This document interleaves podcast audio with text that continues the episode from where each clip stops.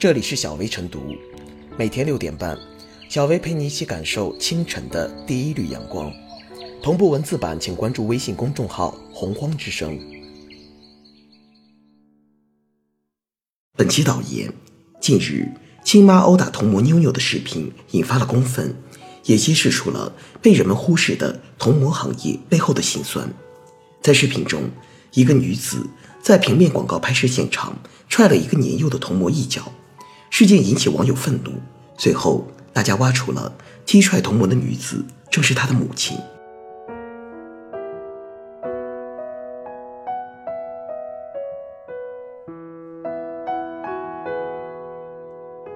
童模乱象，以爱之名义行伤害之实，这一脚踢得网友心疼，也揭开了一个并不为人所熟悉的行业——童模。他给社会的印象是孩子在闪光灯下的精彩纷呈，而背后很多时候却是折磨和受难。外表看起来光鲜亮丽，其中却充满了为生计忙碌和为生存的残酷。从最近陆续报道出来的事实看，这个看起来微不足道的行业，已经具备了几个特点：一是规模不小，仅在浙江某个童装产地就聚集了数以千计的儿童模特，可想而知，全国这么多的童装品牌，网上这么多童装电商，依附而生的童模产业又该有多大？这已经不是小打小闹，它存在的乱象，自然也具有了社会意义，需要引起重视。二是利益不少。在利益的驱使下，有些行为可能变味儿，有些愿望可能变质，而孩子是首当其冲的受害者。三是职业化特征明显，他们中的很多人已经不是兼职客串的概念，而是在父母的带领下正儿八经的当个营生在做，其影响已经走出了教育延伸至劳动用工的范畴。与此相反的是，社会对其的关注度少，相应的规矩规范。也远远落后于现状。电商的兴起直接带动了行业的出现，但对于这个新兴行业该怎么界定，到底算临时用工还是职业行为，还没有清晰的标准。由于是特殊群体，孩子往往不具备完全行为能力，而监护人又是受益人，很难客观的履行监护责任，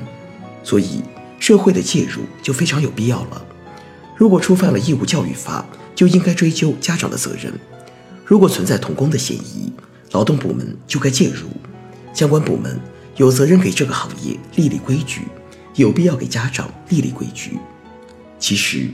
只有保证有足够玩乐的时间、学习的时间，才能保障这个年龄段的孩子应有的权利。这是一个巨大的行业，有着巨大的需求。虽然童模的出现有其市场的合理性，可是有些事情一旦过度，就会走向反面。这个年龄的孩子无法承担过重的负荷，不是所有的虐童行为都是以暴力的方式存在的。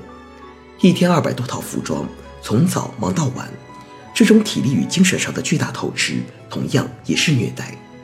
而将孩子当成赚钱的机器，同样也是虐童。视频中孩子的母亲在道歉信中称，孩子都是父母的心头肉，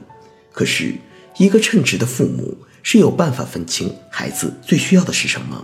真正的快乐又是什么的。当你把这么重的负担压给孩子时，你有没有问过孩子的感受？有时候，这种以爱的名义行使伤害的事实，恰恰是最让人唏嘘的。还得追问那些把家庭重担加在孩子身上的人：一个月几万，一年几十万，是孩子太受欢迎，还是父母太贪婪？从早忙到晚，你是看不见孩子疲惫的事实，还是被利益冲昏了头，假装看不见？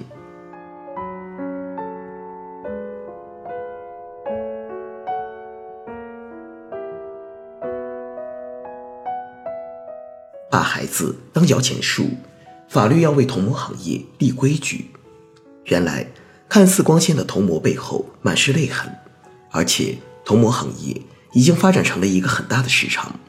有的小朋友一天拍摄收入就能达到五位数，这意味着关注儿童模特的权利保护不是个案性的问题。原来让孩子去适当参加一些广告的拍摄，走个秀，当一次花童，也算增长了孩子的见识和阅历，提高了社会交往能力。这可能成为他们一生的精神财富。但是，当童模成为一个职业，成为一个谋生行当之后，就变了味儿，也让家长和孩子的关系变得铜臭味十足。妈妈成了经纪人，孩子成了艺人，要按照甲方的要求凹造型、摆 pose，一颦一笑都被定格在了快门前，孩子沦为了家长的摇钱树。其实，模特工作本来就是个苦差事，更何况是天真无邪的孩子，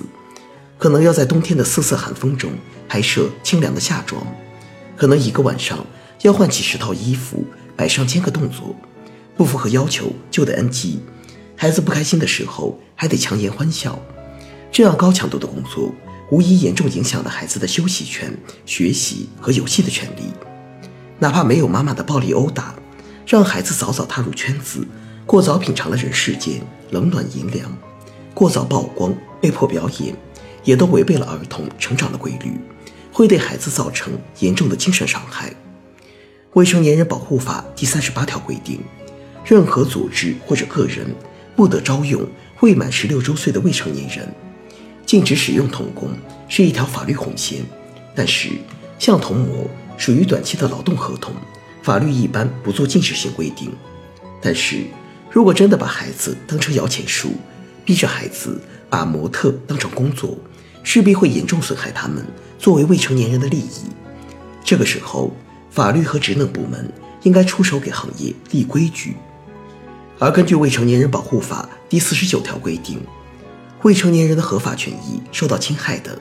被侵害人及其监护人或者其他组织和个人有权向有关部门投诉，有关部门应当依法及时处理。保护未成年人是所有社会组织和社会成员的共同责任，没有人可以推卸责任。针对这次亲妈殴打童模事件，相关职能部门应有所作为，公安机关可以依据《反家庭暴力法》对其母亲的家暴行为进行训诫，问题严重的可以采取进一步法律措施。教育部门、街道共青团组织可以依法介入调查，查清拍摄活动有没有妨碍到儿童的正当休息权、受教育权。市场监督管理部门可以对童模拍摄行业作出必要指导。悄悄木鱼宣传相关法律。此外，已有一百一十家淘宝店联名呼吁规范童模拍摄行业，推动童模保护。这也是个强调行业自律的好机会。今后有必要推出禁止超时拍摄、深夜拍摄的行业规矩。目前来看，童装、玩具等儿童相关行业必然需要童模，一刀切的取缔童模不现实，那就必须尽早规范起这个行业。不能让孩子天真的童年迷失在金钱和名利场。对于那些利欲熏心的父母，法律也要及时敲打一番。孩子不是你们的，孩子是属于他们自己的。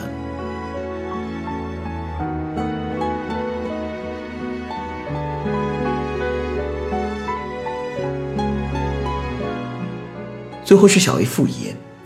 随着童装市场快速发展，童模等行业应运而生。并没有什么原罪，但在这样一个规模越来越大的市场，各中的混乱、失序以及各种权利、道德边界的争议，不应被无视。如果说家暴是显性暴力，那将孩子推向成人化的世界前台，则是另一种隐性暴力。童模产业对于儿童的催熟是揠苗助长，也是潜在捆绑。它会逼着孩子主动配合，接受成人世界的规则和运转节奏。孩子是世界上最美好的存在，拍摄童装样照，本意是展现童装的美好，也将这份美好传递给更多孩子，而非给他们留下一个牺牲了健康、自由、快乐的童年。